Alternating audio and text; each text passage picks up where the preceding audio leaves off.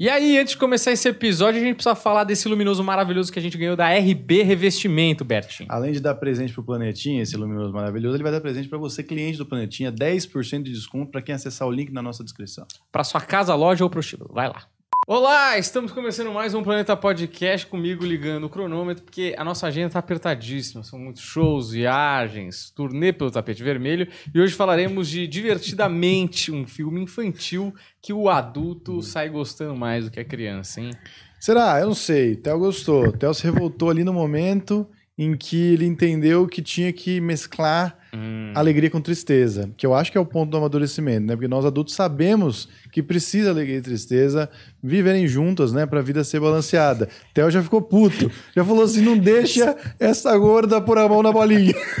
Mentira, não falou. Mas seria muito engraçado né? se ele tivesse dito se ele fosse muito escroto. É muito bom, porque a gente tá é. tão corrido que é o primeiro. É o, é o primeiro, final. É o primeiro cineclub que a gente começou pelo PI. Não, então é isso, muito não. obrigado, valeu, até a próxima. Eu só quis fazer um comentário, depois eu vou me aprofundar nesse assunto, mas eu não posso evitar de que quando você começa a dizer coisas boas, é uma coisa minha, que tem a ver, inclusive, é. com todo o universo do filme, com a coisa do, do pessimismo, da natureza do comediante quando você começa a falar, pô, nossa agenda tá muito corrida, muitos shows, muitos compromissos, eu só consigo pensar que no final você ia falar, mas o salário, ó. Porque nunca o final pode ser positivo. Sempre tem que ter uma piadinha no final, uma gracinha, não tá tudo bem. Mas oh, é engraçado que o salário, ó, é uma coisa que. Agora, a gente que é autônomo, a sensação que me dá é que a gente trabalha 100 e recebe 10. Uhum. Quando você tá dando mil, você tá recebendo melhor. Só que você fala, não tá proporcional com o trabalho ainda. Não, né? ainda não é justo. Não é justo. Não é justo. Mas a gente chega lá. Fala aí, Juliano, dá o ar de sua graça aí, fala como é que você tá. Viu o filme? Já tinha assistido? Assistido? Cara, já assisti, assisti com a minha família, que é aquele tipo de filme que dá pra assistir com a mãe, né? Sei. Fica envergonhado. Você assistiu com a sua família agora ou antigamente? antigamente. Não, ah. não, tem peitos no filme, né? Exato. Porque esse é o perigo, né? A mãe passa na sala, tá, a,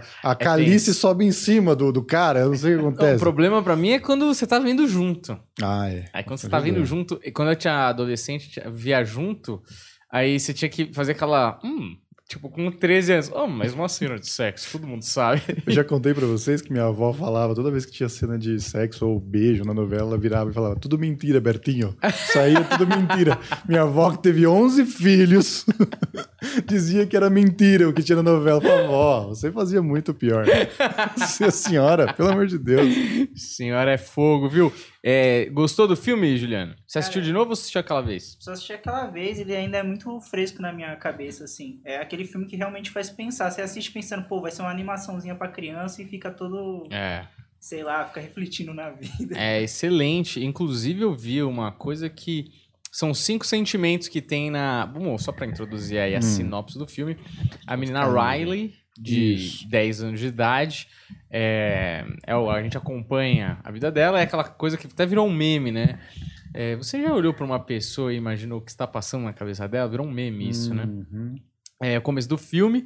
E tem uma sala de controle que é o cérebro ali, né? Mas que tem os sentimentos tomando conta da parada. E a gente acompanha um momento crítico ali da vida dela, que é esse momento de mudança de cidade. Sim. Que ela vai sair de Minnesota e vai para São Francisco. Justamente nessa virada de chave aí dos 10 anos, que tá é. quase começando a adolescência. Pré-adolescente. E deixando de ser criança, né? Exato. Onde é, a sua sala de controle inevitavelmente vai mudar. Uhum. As coisas vão se balancear, porque quando você tem 10 anos é só alegria, né? Mas ó, antes nós temos que dar um aviso, que é um muito importante, porque é depois daqui a gente vai para um show. Vamos para um show. E depois do show nós vamos para outro show. A gente vai entender. Eu falei, é, tá corrido aqui, é toque me voe. Não é? Toque me voe. Inclusive, às vezes toca, vai um, vai lá da frente, e aí o outro encontra depois, só para comemorar algo. Passa pela lateral é. do outro lado lá, para cruzar a bola. É, Mas nós fala. vamos pro show. Vamos pro show, vamos pros dois shows. E a pessoa que quer comprar o ingresso para ir pro show, ela tem que acessar aonde, Juliano? Juliano Bezerra. Você tá ligado, Toque me voe. Você viu? Já, pá. É, vai ter o link aqui na descrição.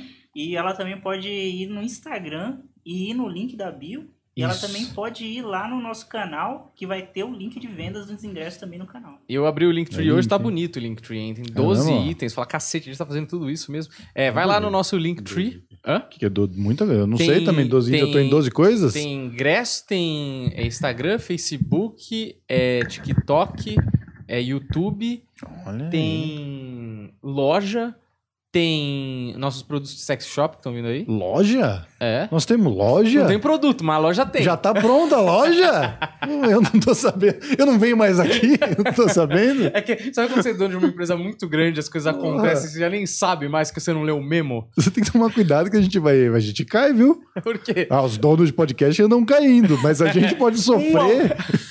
De dentro pra fora. Meu pai falou assim: agora que o Flow saiu, vocês vão brilhar, né? Falei, é, que é assim que funciona. Com certeza a gente vai ocupar essa parcela de mercado. Os inimigos estão caindo. tá virando um jogo de queimada ter um podcast hoje em dia, tá ligado? Tá perigoso, ó. Vou falar pra você aqui, ó. Cada dia cai um, viu, Daniel? Cada dia cai um aí. Cara, mas eu acho que vocês não têm perigo, não. Por quê? Por que Vocês que são irrelevantes. Ninguém fala. Ninguém cancela quem não importa. Não, é porque vocês sempre são muito sinceros assim, então vocês nunca ficam tipo, ai gente, vamos levantar essa bandeira aqui porque a gente somos pessoas íntegras e bonitas, sabe? Isso. Então eu acho que o pessoal você viu que ele tá dizendo que a gente é podre, já dá pra perceber é, logo a gente de é cara. mesmo, mas eu tô nem aí. o que importa é que é o seguinte, a gente, eu acho que a gente é razoável. É. Porra! E, eu, e assim, tudo que a gente fala, eu acho que a gente consegue defender, sabe? Não tem nada indefensável. Até hoje, né? Por enquanto. Eu não sabemos o dia de amanhã. Por enquanto tá, né? tá ok, tá de boas. Não, tá super seguro. Acho que isso aqui é bom, porque é, tem um vídeo do Monark antes de tudo que aconteceu, dele falando com o pessoal lá do, do videogame, lá que tinha falado umas merda lá Uhum. também. E aí ele falava: Não, eu nunca vou acabar e tal. Não sei. Aí agora o pessoal fica usando. Não tô dizendo que ele acabou, Ah, não tô dizendo sim, nada sim. disso, tá? Mas a galera pega qualquer coisa que você fala É. aqui, tá gravado. É, e tudo pode ser jogado contra a gente, isso é real. O cara que ficar fuçando, ele pode acontecer alguma coisa na nossa vida, ele com certeza a gente vai se contradizer lá na frente. Eu já tô dizendo aqui, porque Isso. o cara que fizer esse vídeo, eu já vou recortar essa parte e vou é, repostar. Inclusive, já recorta isso tudo, que a gente sabe que você vai fazer, seu filho da puta, você que tá aí se masturbando em casa e ganhando dinheiro à custa dos outros, com o canal de Mas, corte. mas eu tenho uma coisa, eu tenho um ponto aqui pra defender. Ah. A gente, hoje pelo menos, a gente não pode ser cancelado. Sabe por quê? Por quê? Porque o cancelamento funciona da seguinte forma: a galera põe pressão é, em termos de mídia, né? Ah, tem que cancelar, não sei o quê. e aí os patrocinadores não querem Sim. se envolver. É verdade. E aí eles saem. Só que a gente não tem patrocinador. A gente tem esporádicos, Exato. né? Uma, uma parceria aqui, a colar, tal. Mas por enquanto, quem que. A não ser que o YouTube é, dê um banimento, né, na gente. Tem que ser um negócio muito pesado. É. Mas em termos de anunciante, mano, quem que vai falar? "Ah, Foda-se, a gente continua aqui. É, pois é. Não, assim, a maior parte da nossa renda hoje, eu não gostaria que fosse, mas é a monetização. Ah, Então, ainda somos mas você gostaria que independentes. fosse o quê? Eu gostaria que fosse o que pagasse mais. Entende? Ah, sim. Foda-se. A meu, minha posição é, eu não tenho que gostar, eu quero que venha dinheiro bom. Eu- é. Agora, sinceramente, eu queria que fosse pessoas pagando apoiadores só pra Ah, é. gente trabalhar, entendeu? Sim. É, eu, eu acho que sim. É, mas eu acho que também, se fosse um bom dinheiro de várias frentes, me deixaria mais seguro quando eu vou. Hoje eu tive que fazer Hum. coisa de pagamento, né? Meu Deus, que aflição, velho. Que coisa assim, você fala, ai, caraca, isso aqui vai dar certo, mas você soma com aquele dinheiro que vai receber lá, não sei. Ah, não vai dar certo. É tenso, assim, sabe? Porque você tem uns dinheiros que você não sabe quanto vai vir. Você imagina, Sim. mas você não sabe. Bom, enfim, né, não sei porque a gente entrou na, no bate-papo de Faz tesouraria parte, aqui. faz parte. Mas o que importa é, eu vi uma entrevista com o diretor do Divertidamente e eu achei a explicação dele muito boa do porquê ele quis fazer esse filme, né? Hum. Ele tem uma filha e é muito bom isso porque eu me identifico Parecidíssima, muito. né? Ele fez baseado nela É. mesmo, né? Ele fez baseado nela e a parada que eu acho que motivou ele a fazer foi que até os 9 anos ela era uma menina divertida, feliz, gostava de tudo, an- andava com todo mundo, brincava com todo mundo.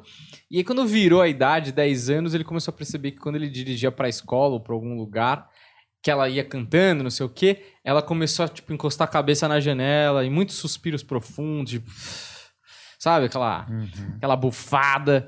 E ele falou, mano, o que, que aconteceu dos últimos meses pra cá que essa menina tá de- ficando diferente? E eu acho, quando eu, eu fui professor de inglês pra crianças justamente dessas idades aí, entre 6 e 11 anos. Cara, a menina vira adolescente em termos de comportamento antes, cara.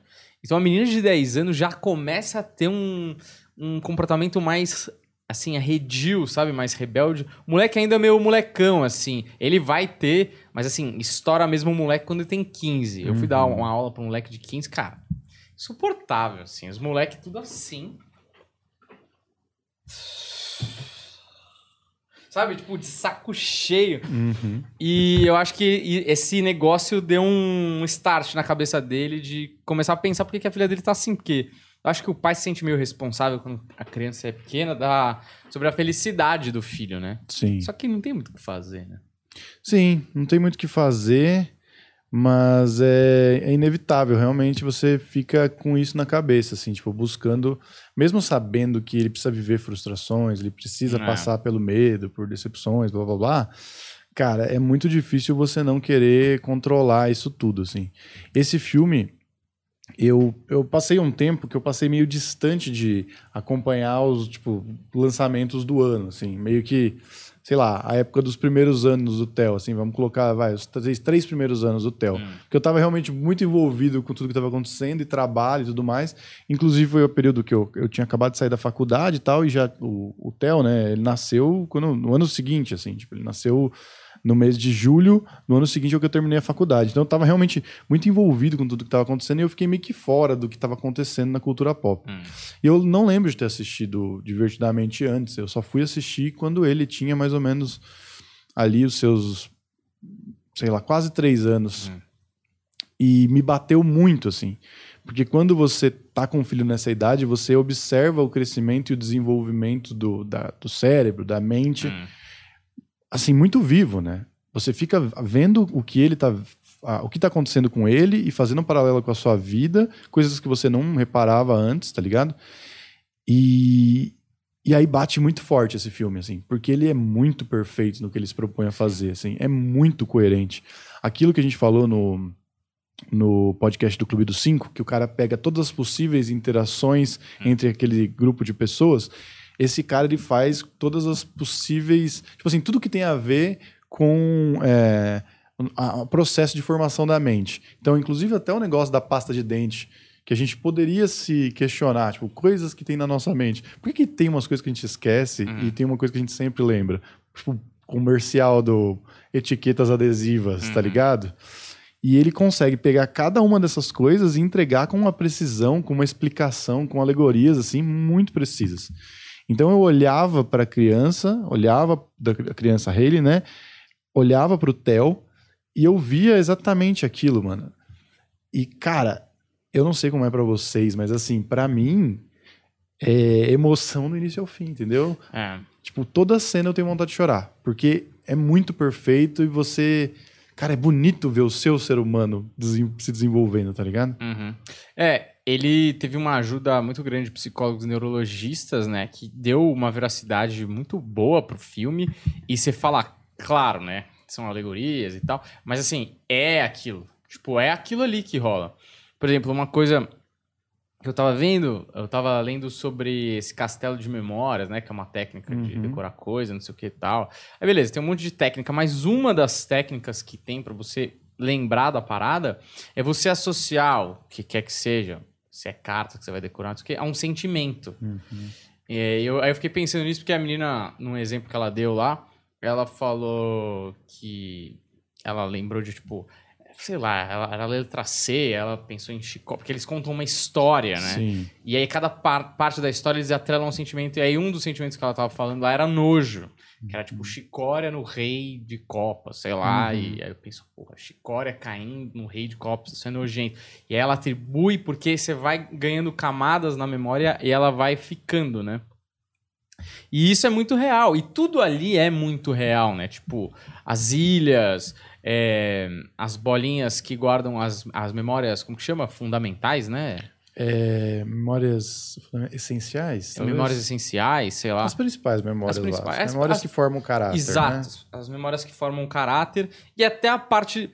Porque o cara, ele, ele fez um negócio tão foda assim, porque até a, a. É muito louco isso falar, mas assim, você olha e você fala, ah, é óbvio. Tipo assim, é óbvio, se eu tivesse que fazer um filme sobre o cérebro humano e os uhum. sentimentos tomando conta, era desse jeito que eu faria. Isso que é foda, você fala, mano, ah. porque você vai acompanhar o processo do diretor, os jeitos que ele pensou em fazer, é, você vê que, que não é óbvio. É óbvio que não é óbvio, sabe? Tipo assim, é óbvio agora que você já viu. E, e... é perfeito, né? É, é como se você a, a roda pela primeira vez. Fala, é uhum. é óbvio. Como assim quem inventou a roda? É óbvio, você bota a roda. Mas é porque é... só dá pra ser desse jeito, sacou? Ah, mas é que realmente, assim, a gente viu o negócio pronto, mas ele demorou muito para fazer o filme e ele mudou de ideia várias vezes. Uhum. Tem imagens na internet dos protótipos e das de como iria, por exemplo, o filme, o plot do filme era a Hayley ir pra dentro da cabeça dela, tá ligado? Uhum. Até não sei se isso tem a ver com o nome, porque o nome divertidamente é, é melhor, né? O, o Inside Out, eu não, eu não sei se, se passa tudo isso que divertidamente passa, tá ligado? É. Você deve entender um pouco melhor dessa expressão. É, é tipo do avesso, né? Inside Out é do avesso. Que eu acho que tem mais a ver, né? Assim, se ela realmente tivesse esse plot de olhar para dentro, é que a gente vê o do avesso controlando ela e tal. Mas o filme mudou de plot, era para ver outras emoções ah. ali, outros sentimentos que iriam controlar, ah. tá ligado? Muitos é... outros, né? Ia ficar ia virar o eu, esse é o que eu pensei. Hum. Quando eu vi que tipo, e aí eu vi os desenhos dos, dos outros sentimentos que tinha ganância, esperança. inveja, esperança, amor. Otimismo. Tinha, é, tinha é várias doido, outras né? coisas. Porque algumas coisas se batem, né? É. Eu pensei, isso aí vai virar o vai que cola, se ele fizesse isso. Mas não é gente. isso. É, entra pra falar um negocinho. Pô, mano, sitcom é no máximo seis principais. Uhum. No máximo seis. Depois de seis, começa a bagunçar a brincadeira. Pode ver, Friends, How I Met Your Mother, Seinfeld, Community, acho que são seis. É seis. E aí o cara conseguiu. Tem umas regras assim que eu acho meio que tá na minha cabeça, mas aí o cara simplifica a parada. Não precisa uhum. de mais que seis, né? No caso são cinco, né? É, é... São cinco, mas, mano, eu acho que o, a, o outro lado, Hayley, mãe e pai, meio que vira um, um, um sexto é, plot, um sexto pedaço. É que você também tem que desenvolver, porque ele desenvolve todo mundo ali, tá todo mundo é. perfeito, Tem tá o ping-pong lá, o... Como é que é o... O Bing Bong. Bing Bong. É Bing Bong mesmo? Sei lá. Eu não sei. Acho que é Bing Bong, né? Vai ter personagem bom também. É. é. Ele tinha uma versão que ele ia ser o vilão do filme também. É, mas ele, ele podia. Não dava para fazer. Ele podia Mas eu achei ser. perfeito. Mas ele tá muito bom. Ele tá muito bem. Tá muito bem. excelente, excelente, ator. Excelente cast. Não, você viu que ele teve que engordar pro papel? ele nem era elefante, ele era um, um Doberman. Na verdade, ele era uma flor de lótus. ele teve que virar um elefante pra fazer. Cara, mas é... Ainda bem que ele fez essa escolha, né? Ainda bem que ele fez essa escolha. E... E uma coisa que é engraçada, né? A gente vê o filme e acha que tá tudo pronto... Mas na real, é, o cara fica fazendo essas mudanças. Todos os filmes que a gente fala, pô, tá prima, você acha que nasce pronto aquilo? A quantidade de mudança que o cara fez, no final do filme lá, quando a, a alegria, né, uhum. vai com a tristeza lá pra aquele... Vai se perder lá, botar as memórias no lugar, sei lá. Sim. Era pra ser com, com medo, né? Exatamente, isso que eu ia falar. E ele travou ali foi justamente a tristeza dele é. que fez ele mudar o filme, que fez ele entender, né? Porque ele tava com real, medo real de perder o emprego e é. de que o filme fosse um fracasso. Isso porque ele dedicou muito tempo a esse filme, né?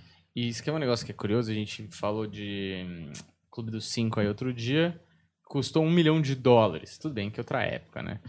Esse filme custou, tipo, 115 milhões de dólares. É, uma animação custa cara pra caralho. Mano, mas é que tem umas coisas que nunca aconteceria nesse país. Tem um momento que ele e a equipe dele viajam pra América do é. Sul. pra ter uma ideia, assim. Ah, vou pra América do Sul. E por que América do Sul? Acho que eles foram visitar as partes, tipo Machu Picchu, sei lá, pra ver como eles, eles fariam, representariam o cérebro Sim. É, na tela, né? E aí você fala, mano, só pra viajar pra América do Sul, cinco caras, sei lá, que, que seja sete dias, já é uma, é uma grana que nem filme tem ainda. Agora, o, só em defesa dele, ele é um cara que ele tinha feito o Oli, uhum. que eu já acho um dos melhores da, da Pixar. Inclusive, esse é o melhor. para mim, o uhum. Divertidamente é o melhor filme da Pixar. Mas ele fez o Oli e fez Up. Ah, é. Então, assim, esse cara, se eu, se eu fosse ali o. Eu, eu acho que era o John Lasseter, que é o. Hum. Que é o diretor criativo, acho que não sei se ele tinha. Se ele cuidava da Pixar ou ele já cuidava da Disney Animation que é o cara que foi pego, inclusive, com uma. Deu merda, acho que foi assédio lá e tal, foi afastado dos filmes, que é o diretor do, do Toy Story. Se eu fosse ele e eu tivesse funcionário que fez esses dois filmes aqui, é. eu mando, vai, que você quer viajar? É. Quer se inspirar onde? Vai, vai se inspirar. Se hum. você me entregar isso aqui de novo, uhum. pode ir à vontade. E tava numa seca aí, né? De filmes bons de animação, originais, né? Porque muitas uhum. continuações. E ele conseguiu, acho que, fazer sete vezes que ele gastou, então valeu a pena. Ele fez Monstros S.A. também. É, fez. Acho que ele tava na, no Toy Story 93, 94. Como animador, né? É. Ele trabalhando como animador. Ele é bom, cara. Cara, muito foda. O, inclusive o detalhe da que eu achei muito foda também, vendo umas curiosidades, é que a, a que tem a ver também com o Palácio das Memórias, né? Que a gente falou. Acho que tem uma explicação interessante do Palácio das Memórias, para quem não, nunca viu isso, no episódio com o Alberto Delisola, que veio aqui, fez hipnose com você, ficou três horas aqui com a gente e explica o Palácio da Memória, que a gente uhum. já tinha uhum. visto Sherlock Holmes e tudo mais. As, a, aquela biblioteca de memórias que tem ali, ela é toda curva, né? Uhum. Se você olhar de cima aquilo ali, que a gente pouco vê de cima, né? Algum outro é. plano, ela é um simulacro do cérebro humano, assim. É. Eu achei isso muito foda, assim, que faz todo sentido, tá ligado? Não, e o esboço que eles fizeram Assim, é muito, é muito legal para quem tem a mente criativa e, e, que trabalha com criatividade. É muito legal ver esse processo, porque você fala, cara, divertidamente é genial. É ge não tem como ser melhor, uhum. tá ligado? É um trabalho obra-prima, assim. E aí você acha, como criativo, que o cara é um gênio, que ele criou isso, assim, numa canetada e resolveu. Você vê o esboço primeiro do cara, é horroroso. Uhum. Você viu aquele desenho que ele fez, que é um cérebro, assim, e os bonecos andam pelo cérebro, como se fosse um uhum. labirinto. Mano, é horroroso. Você fala, mano, isso nunca daria certo. Mas lógico, o cara foi lapidando a ideia há anos ali e aí ele encontrou um lugar. E, e, tem umas coisas muito boas, né? O formato dos personagens dentro do cérebro são feitos baseados em coisas que correspondem, né? Então a tristeza é uma gota de lágrima, né? Hum. E azul é, em inglês, é uma expressão de tristeza, Sim, né? Blue Valentine, a gente até falou Exa em algum é podcast é sobre isso. O nojinho é um brócoli. Uhum. O nervo, o nervo. O medo é um nervo, né? O, o tijolão lá é, o, é um tijolo, é a raiva é um tijolo pegando fogo uhum. e a alegria é uma estrela que tem luz hum. própria, né? Que é a única que não tem sombra, né? Exatamente. Então, é, é tudo muito bem pensado, assim, e é engraçado mesmo. Eu tava, em algum lugar eu vi que, tipo assim, crianças, independente de seu contexto social, é, estrutura familiar, independente, até os seis anos, elas são alegres, assim, elas podem, obviamente, ter momentos de frustração e tal, mas elas não têm consciência do outro, do, da comparação muito, muito definido ainda. É uma coisa meio Uh, sei lá, embrionária, sei lá. Uhum. E pelo que eu entendi, assim, a criança, ela é alegre, ela é uhum. é feliz, ela vai brincar, ela se diverte, ela vai atrás, as coisas acontecem de maneira geral tal. E é isso, né? Depois dos sete ali, que você vai ganhando consciência um pouco mais, até de memória mesmo, porque uhum. antes dos, dos seis para trás, você tem até algumas memórias, mas é coisa muito pontual, assim, né? É, e a nossa geração tem o auxílio das câmeras filmadoras, das fotos, é. que a gente acha que lembra da coisa, mas a gente lembra da foto ou do vídeo, né? É, então, se lembra muito. Se lembra um flash, assim, sei lá. Uhum. É, é, depois você lembra, tipo, ah, como foi um assalto? Você consegue narrar o assalto inteiro que aconteceu, Sim. depois foi comer, sei lá onde. Apesar da gente eliminar muita memória que não interessa muita coisa a gente guarda, fica como essas memórias fundamentais, essenciais, sei lá. Mas é, eles falam mesmo que até os sete anos é um ponto de virada na, é. na mente humana. Agora, bom, isso é um fato, né? A menina tem alegria no comando, acho que justamente por isso, mas também tem a coisa de que realmente ela era uma criança feliz. Uhum. Com, tipo assim, ela tinha uma família que dava todo o é. suporte para ela, uma família extremamente cuidadosa. Ela tinha, vivia num lugar legal, tinha amigos legais, então ela era bem realizada ali. Então, a maioria das memórias dela era feliz, então ela tinha ali a, a alegria no comando, é. né? E aí a gente tem a comparação com o. Ah, é só pontuar, né? O negócio do, do brócolis, quando o pai dela vai oferecer o brócolis uhum. para ela. Cara, é muito isso que acontece com o bebê. É, o ponto de virada é exatamente aquele, uhum. assim. Parecia, tipo, vai chantagear? Ah, é, então você vai me chantagear, uhum. tá ligado? E a preocupação do pai em como Tipo assim, eu preciso fazer ela comer. É muito isso, uhum. exatamente isso. Mas é. Agora, se você pegar a mãe dela, quem tá no comando é a tristeza. Uhum. Eu achei isso maravilhoso. E o pai dela é a raiva.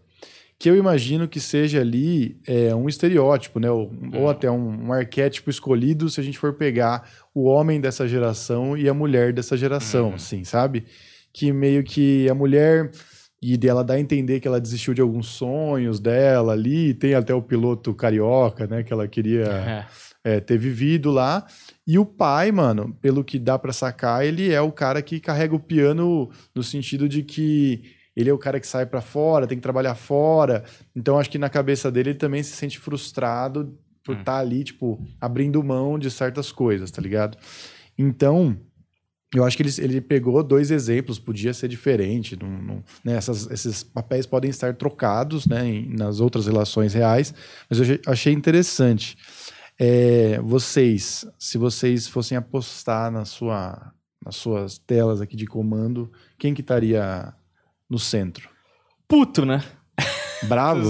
Raiva? Não. É que é difícil, né? Durante um dia, esse, acho que esse comando, ele ele muda o tempo todo, né? É, acho que, por exemplo, inclusive, ali tem cinco, mas, por exemplo, hoje, se eu tivesse que falar de hoje, a ansiedade foi uma parada que dominou, assim, que teve uma hora que eu tive que parar para respirar, assim, porque eu tava meio. Caralho, sabe? De, putz, tem que pagar isso, mas não tem o limite, vou ter que fazer isso aqui para dar o limite, tem que pagar hoje, que amanhã eu viajo 7 da manhã, senão não vai lá, não tem sinal. E aí tem que resolver, o cara da manual mandando coisas, tem que responder, lá, lá, lá. E, e aí você tá, tipo, puta, preciso pegar minha roupa, sabe assim? Uhum. E aí você vê que você fala, mano, calma, velho, vai dar tudo certo. O que, que você tá enchendo o saco? Por que, que você tá tão uh, elétrico? Você não tá conseguindo concentrar e resolver. Re para e resolve o negócio. Não adianta nada ficar querendo resolver as três outras tarefas que você ainda nem entrou. Então eu acho que rola um shift de comando, sabe?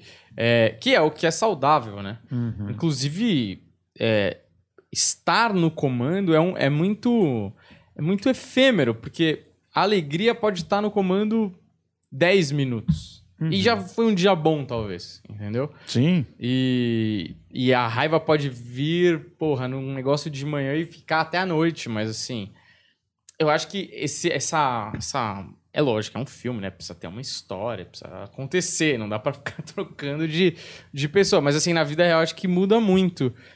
Mas assim, de maneira geral, se você botar um estado neutro, porque é isso também, lá não tem um estado neutro, né? É, o estado neutro seria quando, tipo assim, no caso dela, a alegria tá do comando, é. né? Porque ela é essa pessoa.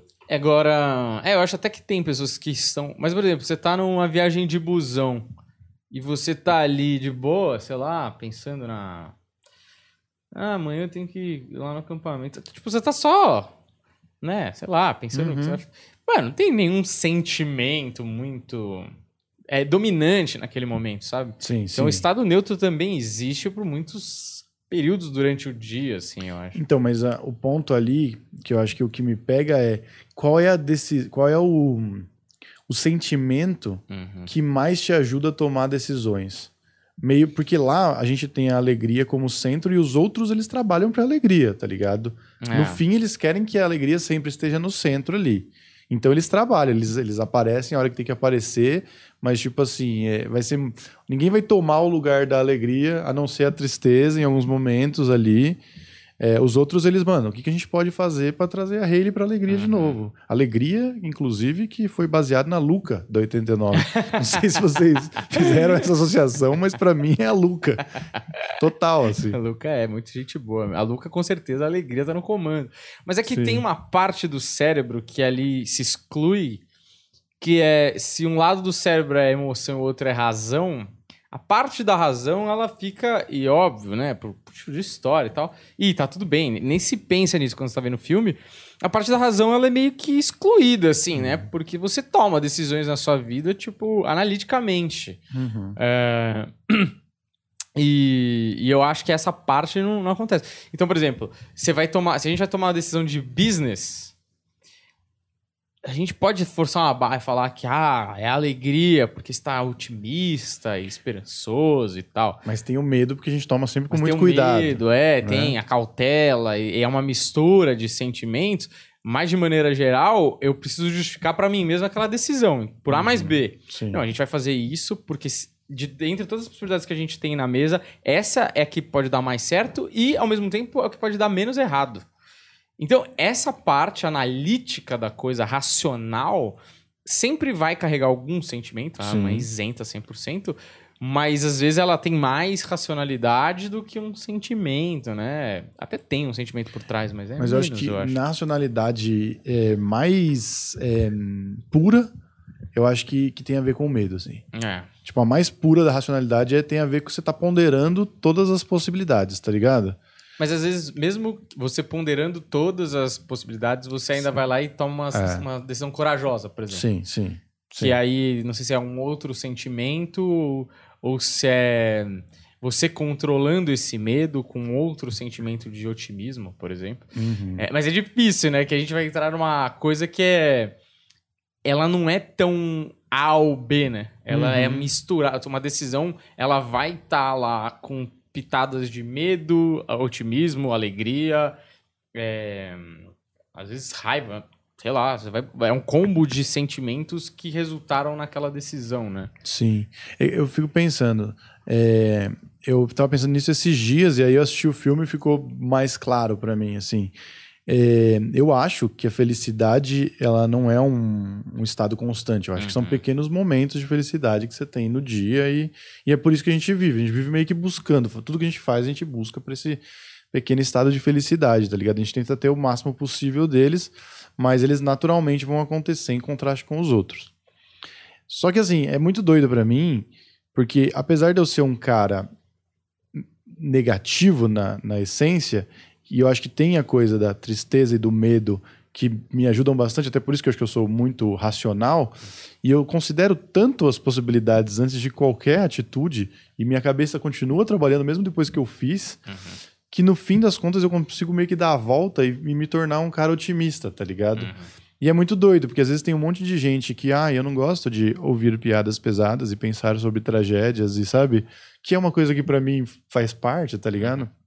E até a coisa de ver é, humor na tragédia pode ser uma maneira é, otimista também de olhar, mas o fato é que eu já, já considerei tanto todas as outras possibilidades que vão dar errado, porque elas podem dar errado, é. que eu, porra, de tudo isso, mas olha aqui, com tudo isso que eu tenho na mão, dá para dar certo também. E às vezes eu acabo me sentindo mais otimista e romântico nesse sentido, sabe? Do que às vezes uma galera que, ai, não gosto de se sentir mal. Uhum. Sabe aquela galera que fala, ai, não gosto de sentir sensações ruins. Sabe aquele pessoal que não fala Sim. palavrão, assim? Uhum. Que me irrita profundamente. Bate palma pro pôr do sol? Bate palma pro pôr do sol. Sei, sei. Isso, isso é mentira. Isso aí, quando estourar, meu amigo, isso aí você vai sofrer. A conta chega. A conta chega, entendeu? É. Eu tô sempre triste, mas eu tô sempre, mano, não, dá, vamos lá, vamos fazer, uhum. entendeu? É, então, mas é que eu acho que aí você usa uma parada. É, ao contrário, por exemplo, o seu pessimismo te movimenta. Você usa o seu pessimismo como uma gasolina para fazer, para cobrir todas as áreas possíveis para que aquilo não se concretize. Uhum. Entendeu? Então, tipo, você pinta o pior cenário possível, você fala, puta, se der errado, não sei o quê, pra prever tudo que der errado. E aí, antecipando isso, você já se conforma caso realmente dê. Você fala, puta, eu pensei que ia dar e deu, então eu fiz algumas coisas para se desse, como é, amenizaria essa possibilidade. Mas ao mesmo tempo, antes de acontecer, você já fala: ah, então pode dar essa catástrofe. O que, que eu posso fazer para não dar? E aí você vai lá e faz todas. E quando você cobre todas, você fala, puta, eu dei 100% aqui, se der, não foi por culpa minha, é, você se torna otimista. Uhum. Porque você fala, é, eu fiz tudo e agora vamos ter que esperar o resultado para ver se vai, vai ser bom ou não. Mas eu estou otimista porque não teria feito nada melhor. Não Sim. daria para fazer algo melhor do que eu fiz, sacou? Sim. Então, Fala, Juliano. Não, ah, tá. Eu, eu, Viu? Eu, eu, vi você fazer assim, ó. É, eu vou anotar que era uma coisa que eu queria conversar com vocês depois. que Porra! não tem nada a ver com o filme. Foi Não, imagina. Mas, ô, Juliano, e você, Juliano? Quem que tá no comando desta grande nave que eu, eu vi que o... Ah, como é falar? O centro de comando dele é grande, ó. Tá até estourando o fone ali, tão grande que é o centro de comando. Cara, eu acho que há, há um tempo atrás uns quatro anos atrás, é que não tem esse personagem, mas seria o personagem desligado, tá ligado? Que fica, sei lá, olhando pro teto. Só que agora, cara, eu acho que tô igual o Varela, eu acho que é ansiedade, cara. A ansiedade, ela tá tomando conta, assim. Porque eu tô envolvido aqui, né, com outros projetos, eu sempre tô pensando em como juntar tudo, eu já tô botando na cabeça que eu vou deixar alguns projetos de lado, vou focar mais aqui. E mais a ansiedade ainda continua batendo, assim. É o mal do século, né? É, tipo, eu fico, caramba, e, mas será que eu, eu realmente vou dar conta ou eu uso essas outras coisas como desculpa? Eu não preciso largar, sabe? Tipo, hum. Tipo, se eu me esforçar um pouquinho mais, eu fico, não, é muita coisa. Aí eu fico, ah, não, não é não. Dá pra eu fazer. Aí eu fico brigando comigo mesmo, assim, na cabeça, me contradizendo o tempo todo. E aí eu não faço nada porque eu tô preocupado em uhum. fazer as coisas e não faço. Mas você vai conseguir, Juliano. Só de você estar tá preocupado já é um bom sinal. É verdade. O... Mas, eu, mas é isso, né? É, o, o, o Pondel, o Karnal, falou um negócio que eles fizeram um trabalho de final de ano de faculdade e era para eles fazerem sobre um sentimento. Hum. E qualquer sentimento. E aí, o final do ano, os alunos escolheram medo. Que é uma causa de ansiedade, né? Essa antecipação do futuro. Porque o medo, na verdade, geralmente, está antecipando uma possibilidade futura, assim. A ansiedade uhum. é meio essa parada. E eu acho que é o jovem de hoje em dia é, tá muito ansioso, porque é aquela coisa de todas as pressões de ter o teu corpo perfeito. Mano, você abre esse negócio motivacional, é o cara, você tem que acordar às 5 da manhã, é. você quer mesmo, não sei o que, lá, lá. Que tipo, mano, dá para conseguir sem ser o rock balboa, acordando 4 da manhã, comendo ovo, correndo, 7 da manhã, das, das 7 às 10, você já resolvendo tudo. E, puta, oito tipos de investimento no dia e acaba de trabalhar às duas e meia da manhã para dormir de uma hora e meia e já, sabe? Uhum. E a galera tem todos os tipos de vida e modelos perfeitos e você quer ter todos eles em cada âmbito. Então, você quer ser perfeito na espiritualidade, no físico, no trabalho, na família, nos amigos, no rolê, nas minas que você pega. E as minas que você pega tem que ser Porra, tem que ser da Bruna Marquezine pra cima, você tem que estar tá com o corpo igual do Callan Raymond, você tem que estar tá ganhando dinheiro igual o Elon Musk, sabe? Mano, não existe esse, esse tempo, é, essa energia, esse... E aí você fica paralisado, tá ligado? O uhum. jovem é aquela coisa, sabe? Preciso estar tá rico com 25. Sim, é, o, é a comparação que as redes sociais trouxeram, né? É. Você vê vidas perfeitas de mentira e aí você se mata porque você nunca vai ser daquele jeito, porque ninguém é. E inclusive uma das coisas, né, que dizem que para você criar bons hábitos você tem que fazer é fazer uma coisa de cada vez. Não. Você tem que se tornar bom a ponto daquela coisa se tornar orgânica para você e aí sim você parte para outra. E você pega esse tipo de pensamento, é sempre assim, né? Não, eu tenho que estar com o corpo perfeito, eu tenho que estar é. comendo direito, eu tenho que estar fazendo. É isso. São muitas lacunas para preencher de uma vez só. E você nunca vai chegar, tá ligado? E se você chegar, provavelmente seu equilíbrio emocional vai estar tá tão destruído que você não vai conseguir nem desfrutar das coisas que você ganhou, sacou? Uhum. Mas enfim. É, o filme. É... Eu ia falar alguma coisa do filme. Esqueci. Eu quero, eu quero falar do, do, do Bimbom lá, do, do, elefante. do elefante. Que ele é primo do Jotalhão, que fazia primo do, do tomate, né? Primo do Jotalhão, né? Cabia de, cabia de emprego isso aí, é. né? Da, da, da, entretenimento. É o primo... Né? Eu ia falar um negócio... com certeza. É tipo o irmão do Zorro. É, tá é isso que eu pensei. Ele com certeza é, é irmão do Zorro. Mas assim, é, eu achei um dos melhores personagens que tem uma das mortes mais é, edificantes, assim como a Samantha, cachorra do Eu Sou a Lenda. Hum. Vocês lembram dessa cena da, ah. da Samantha? Hum. O que acontece? Samantha é mordida por vampiros zumbis. Sim. Né? E aí, porra, a Samantha vai se tornar um deles. Samantha é a cachorrinha, o pastor alemão, né? E aí o Will Smith, o, o maluco no pedaço, ele enforca a cachorra para que ela não se torne um monstro e que ela não coma ele também, mas né, tem, tem uma carga, mas ele, ele mata ela chorando. E o Bimbom, ele, ele se sacrifica para que a alegria né, possa voltar para Hayley. E eu achei isso muito bonito, muito significativo, porque está diretamente ligado a esse momento de alegria você criar um bicho como aquele que chora doce, uhum. entendeu? E que o, o carrinho dele anda quando você canta, entende? Fantasia, né? Uma fantasia, né? Mas que todas as suas experiências te levaram a ter a sua a criatividade que você tem, né? Uhum. Elas se tornam as referências para você usar essa criatividade para sair de um problema, por exemplo, né? Essas experiências tornam é, você mais forte para que se um dia você de repente é, cair numa situação onde a alegria está chorando, porque enfim todos os outros sentimentos é quem estão no comando, você com essas com essa base que você tem e a sua criatividade, você consiga se livrar, entendeu? Hum, é. Então achei muito foda assim, porque ele entendeu que era o momento de que ela não podia mais ser tão criança assim. Uhum. É, eu, né? é isso também, né? É, o, é o, aquele impulso que ele ajuda ela ali a dar para sair daquele lugar. É o abandono, não abandono, mas é a tristeza ficando num lugar mais. Ah, a tristeza, a, inf, a infância, né? Isso. Ficando num lugar mais distante, assim. E você vai perdendo essa inocência, tipo. É, ele era meio que um amigo imaginário ali, né? Ele é um amigo imaginário total, é. É, e, e você cresce, você vai ter amigos de verdade, ter, né? Relações sociais reais é, são mais, vão ficar mais interessantes também. Vai aprender a brincar sozinha, né? Se é. virar sozinha. É, e eu acho interessante que, por exemplo, eu, a tristeza, ela vai. É, o personagem tristeza vai amadurecendo e ele vai se desenvolvendo. Ela que ficava ali meio secundária, aparecia de vez em quando, ela começa a se tornar mais curiosa, tocar nas memórias, uhum. em se intrometer, ter, pegar confiança para. E é meio isso você fica triste. E o seu ficar triste hoje não é ficar triste igual aos seus 12 anos, porque você consegue conviver com o sentimento. Então, por exemplo, eu sempre fico pensando nisso. É...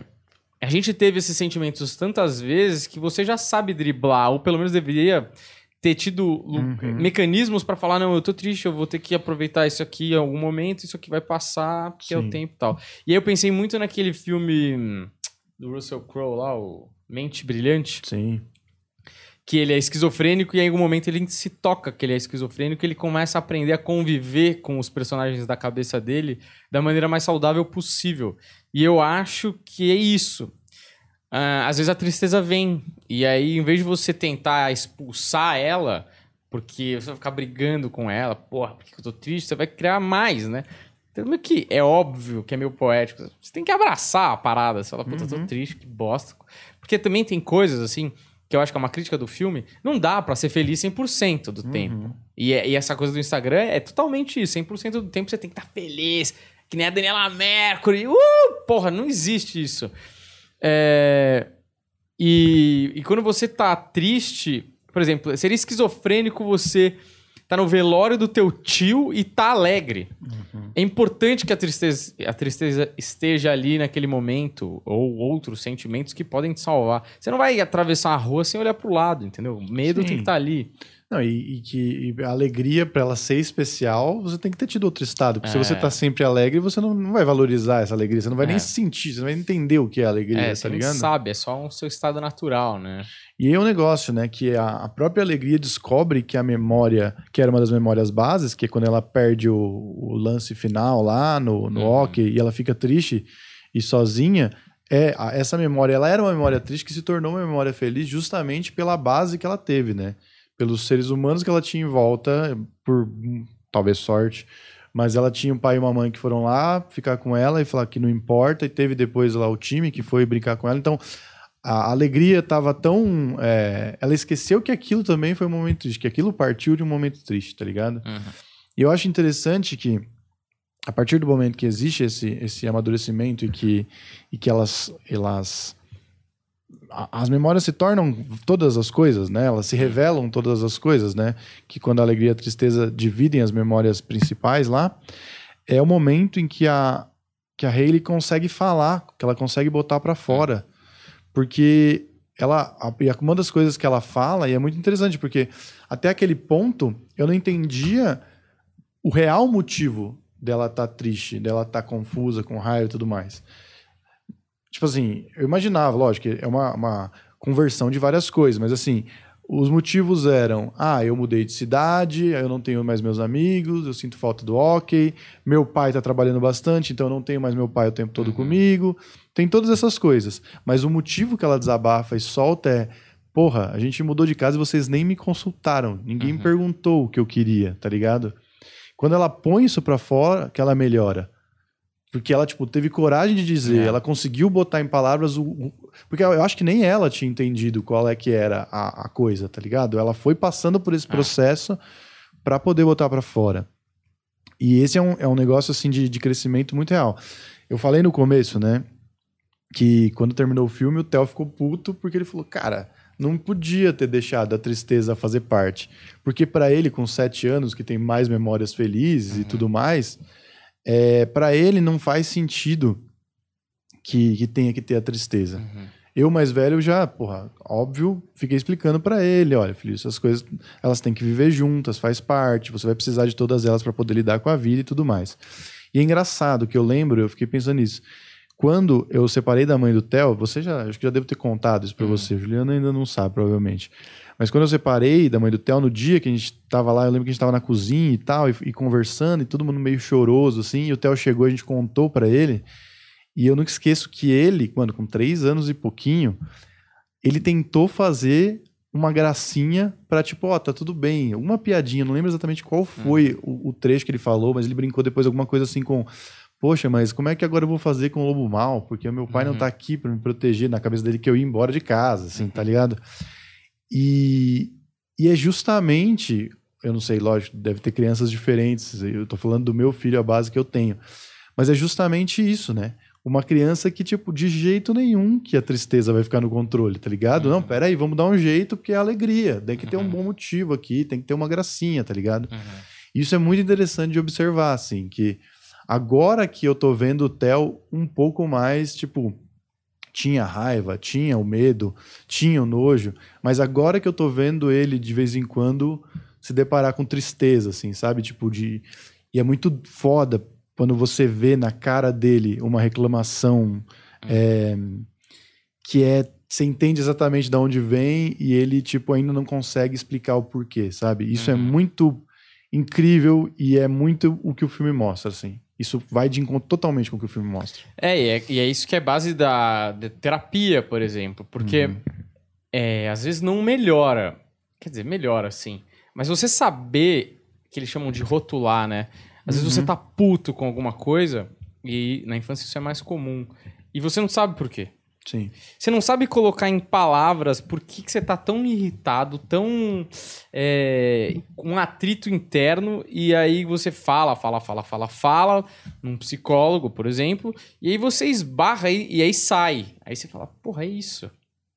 Eu tô puto porque ninguém me consultou. Mas às vezes, para você formular isso, você não entende porque você tá puto. Você entende que tá com raiva e tal, mas é e assim, o Theo ou qualquer outra criança, no mundo de fantasia, de filmes que são sempre alegres, ou são histórias sempre positivas, a vida também é mais positiva do que negativa. Até a parte negativa, ela é geralmente.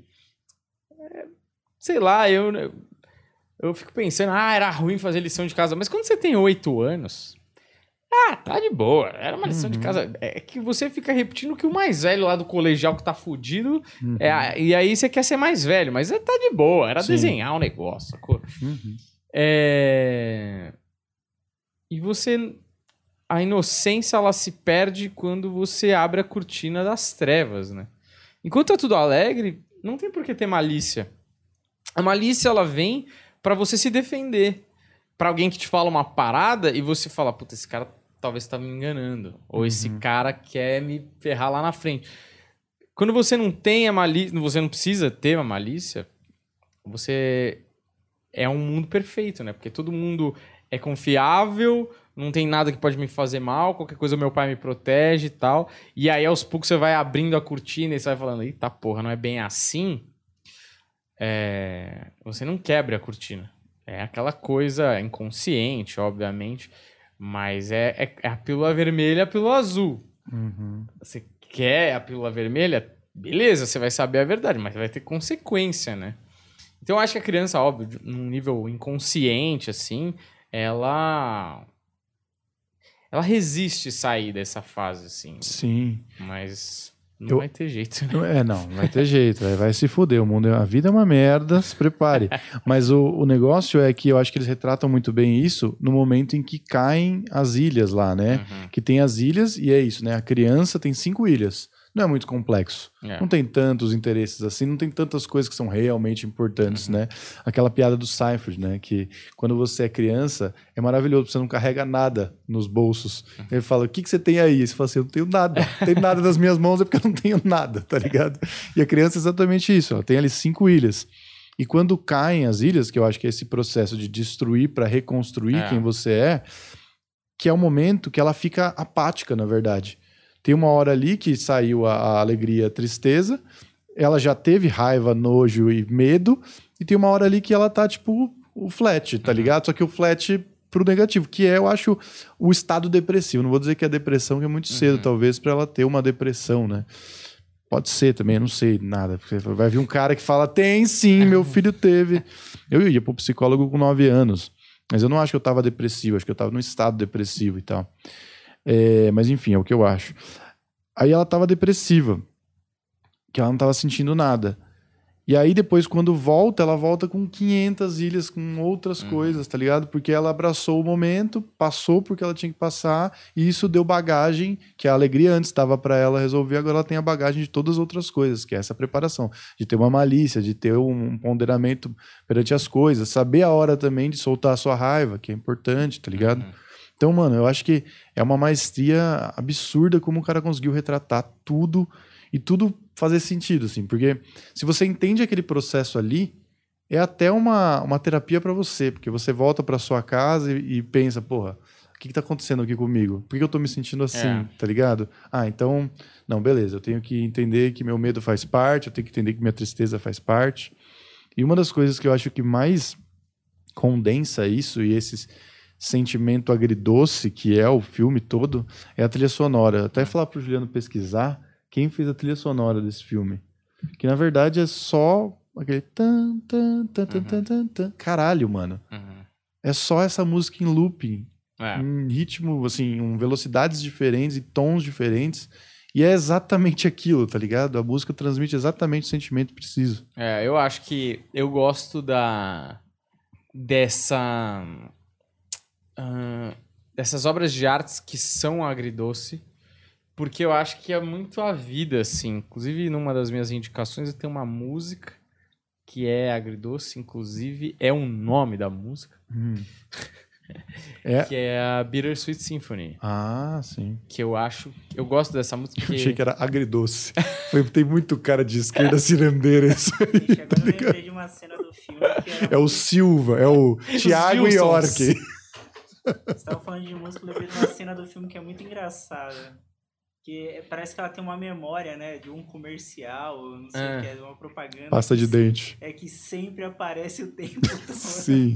É maravilhoso isso, velho. Isso acontece muito mesmo na nossa cabeça, né? Sempre tem uma musiquinha de alguma propaganda que, tipo, Poxa, cara. Chiclete, né? E eles explicando por que que fica, né? Porque tem o pessoal que limpa as memórias que não estão sendo mais usadas. Ah, essa aula de piano aqui, tira. Deixa só parabéns para você. Tira o resto, não vai precisar. Agora, a memória da pasta de dente, vamos deixar, a gente manda lá para cima.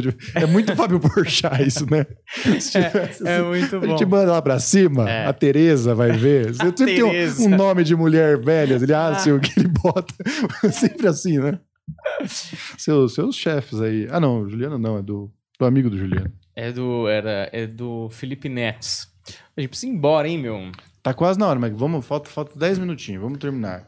Vê a música aí, Juliano. E... Ah, você viu aquela teoria é, da conspiração que a Riley é neta do cara, do velho do Up? Ah, é? Tem isso? Tem uma teoria dos caras lá que gosta, né, dessas teorias, que a Riley é neta Pessoal, do filho aí. do Up. Mas aí é uma teoria longa lá tal, e eu não consegui ver inteira, mas é interessante esses caras fazem essas. acham esses easter eggs, né? Uhum. Porque nas memórias tem uma hora lá hum, que aparece umas. Pode crer. Tá ligado? Você viu isso? Que eu tem vi. umas cenas da. Aqui, ó. Michael Giachi.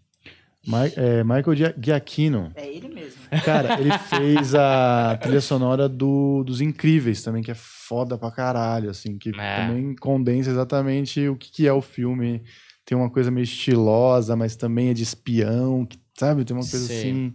É, é bom, né? Se bem que é, geralmente a, gente fica entre dois caras de trilha sonora, que é o cara do Tubarão, como é o nome dele? John Williams. E o outro cara, que é bem famoso também. Que sem- são sempre esses dois no filme que a gente comenta aqui. Eu não vou lembrar o nome do cara. Mas enfim. É muito boa a trilha sonora. Quer, quer dar as indicações? Quer para as indicações? Se eu lembrar indicações. aqui, eu Ô, falo. Juliano, vai para as indicações, para suas indicações. Você que é um garoto super indicativo, é, indica aí pra gente uma indicação top das indicações que você trouxe bem indicadas aí. Cara, de animações, é, já foram até mencionadas, que é o Up, é, o Wally, Hum, que também é muito bom, Ratatouille. Ratatouille pra mim tem um significado bem bacana, cara. qual? Aquele lance do, do cara dar aquela colherada e lembrar do, Ah. do passado. Eu tava, na época que eu assisti o filme, eu tava estudando isso na faculdade e eu não sabia o nome que se dava a esse, esse, Fenômeno. é, esse fenômeno. Qual é o nome?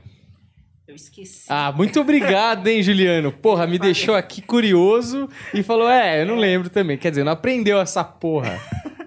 Cara, se eu não me engano, é. é... Ai, cara, é. Ah, esqueci. Ó, excelente. Ainda bem que você, é que que é você trouxe a essa indicação informação. dele é essa aí? É. E- Você viu o que ele falou? Por quê? Não, que porra, Ratatouille tem uma cena que o cara coloca a colher na boca e leva no passado dele, na infância, quando ele comia aquilo. E eu tava estudando isso na faculdade, tem um nome isso. Eu falei, ai, qual é o nome? Esqueci. Porra, contou toda a história pra falar o nome e não tem o nome, Pô, velho. Chama memória. Parece, o cara- o, parece meu avô. O meu lembrou memória. O meu velho. avô que era assim, fazia uma piada ótima. Aí ele começava a piada e não lembrava o final. Porra, aí você ficava lá com o alemão, o japonês e o francês no bar e não tinha porra da piada, velho. Era só racismo. É. Não tinha- E Eu, aí? eu esqueci mesmo, não tô tentando ler. A palavra tá na minha cabeça, mas eu não me lembro. E o último filme, que é o que eu queria recomendar, é o Procurando Nemo, porque tem a Dory e ela faz igual eu, ela esquece de tudo. Boa, excelente, excelente.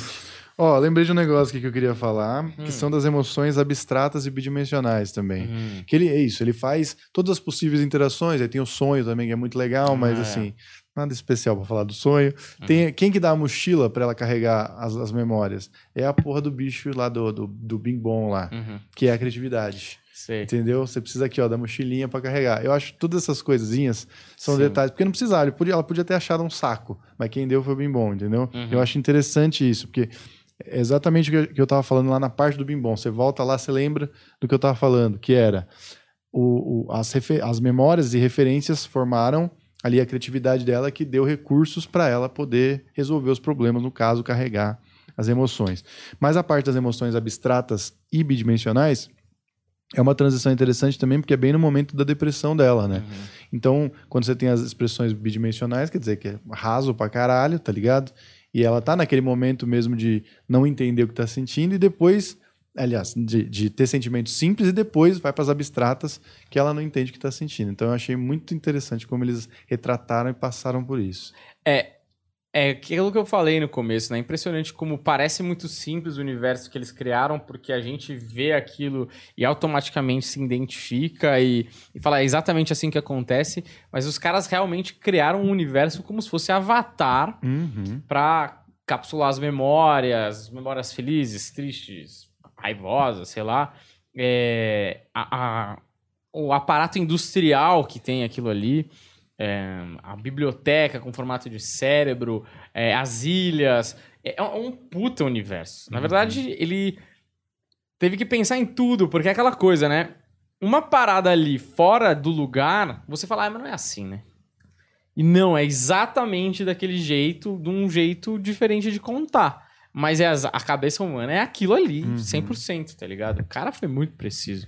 Olha, eu gosto muito. Melhor filme da Pixar pra mim. Você tem as suas indicações, Daniel? Então, eu já indiquei aí Bittersweet Symphony do. The Verve, que é maravilhoso.